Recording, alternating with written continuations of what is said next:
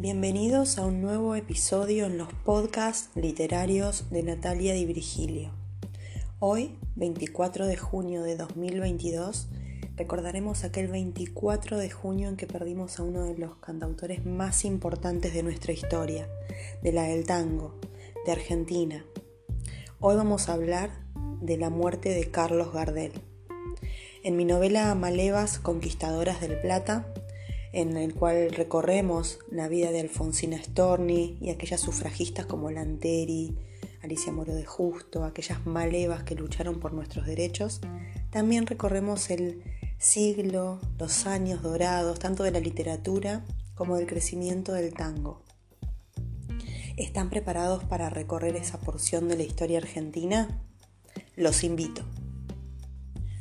Aquel 24 de junio, lunes, la escuela también rindió homenaje al zorzal criollo.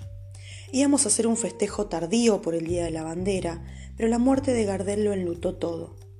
Alfonsina, que había compartido alguna que otra reunión con él en el Tortoni, también se conmovió. El funeral no podría hacerse hasta que no trajeran el cuerpo, aunque sí se realizaron menciones en diferentes medios y lugares, incluso en el grado y con los chicos, como maestra, elegí hacer un trabajo utilizando sus letras y su carrera cinematográfica. Un mes después, otra muerte golpeó la opinión pública argentina, pero esta vez se trató de algo que nos hundió como sociedad. La Nación hablaba de lo sucedido en una editorial que guardaría para siempre por la tristeza que me provocó la involución moral que demostró el hecho. El 23 de julio de 1935, Lisandro de la Torre denunciaba en la Cámara las consecuencias del pacto Roca-Ranciman, firmado en 1933. Los ministros de Agricultura, Luis Duau, y de Hacienda, Federico Pinedo, concurrieron durante 13 días consecutivos al Senado para contestar los cargos. En un momento, de la Torre abandonó su banca y se dirigió hacia la mesa ministerial donde fue empujado por Duau y cayó de espaldas. El senador Enzo Bordavere se dirigió hacia el sitio donde se hallaba su compañero de banca. En ese momento apareció detrás de Bordavere un matón a sueldo ligado a Luis Duau llamado Ramón Valdés Cora, que revólver en mano disparó dos proyectiles en la espalda de Bordavere, asesinándolo en pleno recinto. La prensa sugirió que la razón del hecho había sido la relación de Valdés con Duau y Pinedo. Bordavere fue enterrado tres días más tarde, acompañado de un enorme cortejo fúnebre. Los restos de Gardel llegaron a Buenos Aires meses después de su muerte y tras una curiosa travesía en barco.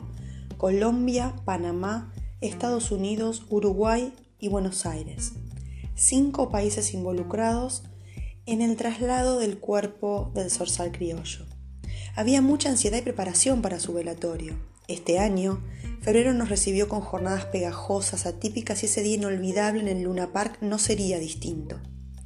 A pesar de que el mundo de la cultura se dividió entre quienes lo defendieron y quienes se abstuvieron de estigmatizarlo, fuimos con Alfonsina a despedirlo junto a la multitud.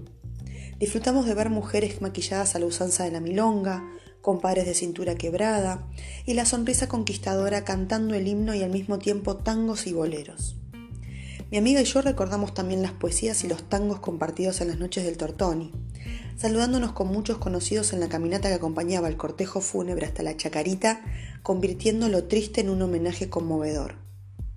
En marzo propuse un cambio en el programa curricular de la escuela donde enseñaba y aceptaron que incluyéramos música argentina.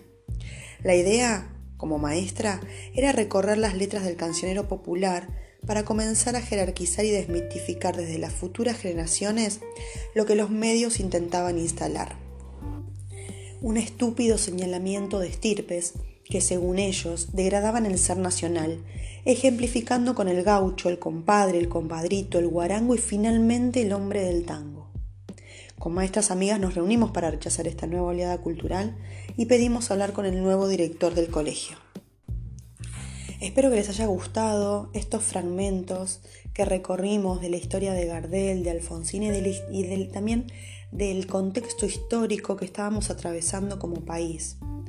El capítulo, por si quieren ir a releerlo o si no, no lo conocen, es el capítulo 23, No sabré pensar, no tendré palabras, no tendré deseos, que es un verso de Alfonsina Storni, de mi novela Malevas Conquistadoras del Plata. La novela se trata de una novela histórica y habla de muchas cosas, sobre todo busca recuperar la memoria de las grandes mujeres de la Argentina del siglo XX.